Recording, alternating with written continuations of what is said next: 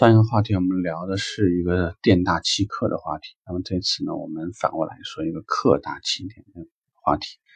客大有很多种定义，一种定义呢是有政府背景关系，或者说他自己不是，但是他朋友是。呃，第二类呢，其实呢就属于嗓门大，对脾气不好的。嗯，第三类呢，属于是严谨一些的，那就不是脾气不好，他脾气可以非常好，但是事情呢，他就会处理的非常难看。类似于如果是个律师啊，或者是有一些公职的一些人员，他会通过这种方式来处理。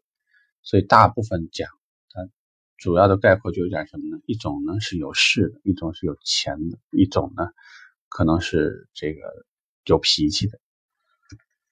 我的第四类呢是一种有能力的。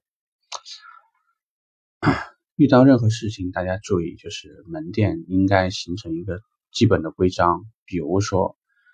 第一点，你应该知道，现在如果客户堵门，这属于违法。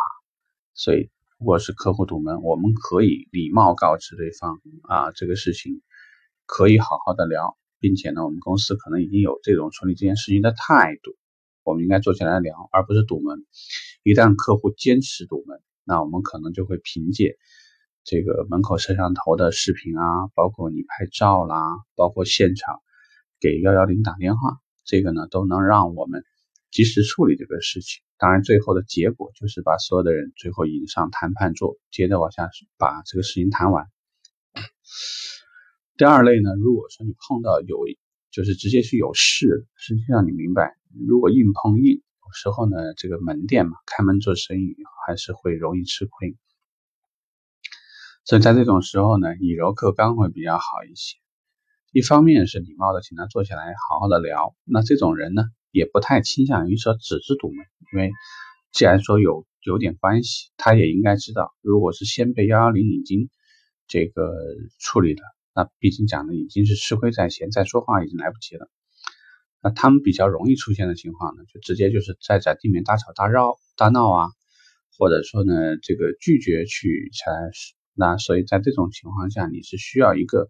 跟他至少要有类似或者接近话语权的人来处理这个事情。也就是比如说，如果你已经明确这个人他的官职、他目前的关系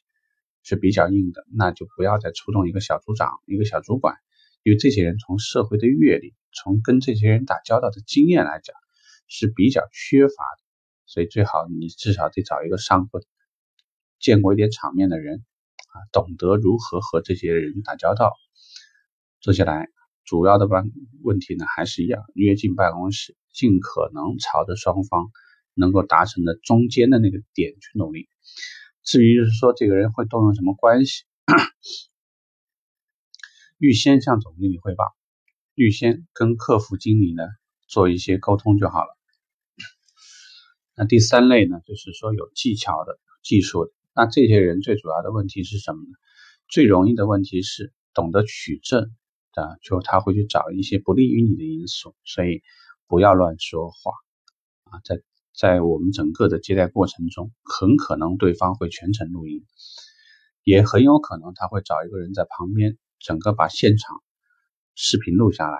至于是说他会不会断章取义，这个不好讲，但是你一定务必保证。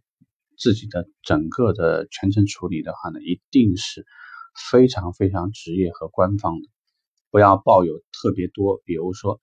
明知有摄像机、摄像头，你还表现出来一个非常随意的态度，或者自以为是对的，所以就怎样怎样。这个世界呢，有些时候事情没有对错，它舆论的导向一旦说指向说这家 4S 店是这个店大欺客呀。或者说是这个对于消费者权益毫不关注啊，或者车买的时候呢非常客气，之后翻脸啊，就是可能有些事情已经跟这件事情本身没关系了，但是他一旦给你定性，你要花大量的时间把它舆论再搬回来，是一件很麻烦的事情。所以在这里也要提醒大家，就是说，对于这些喜欢取证的人说，你全程一方面。市场不协同，你应该是双方都取证，不是说单方面，因为他有视频，你没有视频，他部分截取，你没有完整视频，你凭什么去辩驳？也没有机会辩驳。而且很多地方的摄像头甚至说经常是坏的，所以你要通过自己的监控再去取证，没有机会。而且取来的证据也不足，啊，有可能被你的大吊旗啊或者什么玩意儿就给挡死了。那真正说是脾气不好的人，那要注意的事情呢，就是一方面要认认真真的让他宣泄一下。就有些人脾气不好。他首先一点，你得让他的压力放下来，所以你得让他先宣泄一下，他该说什么说，认真听的，不要去顶嘴。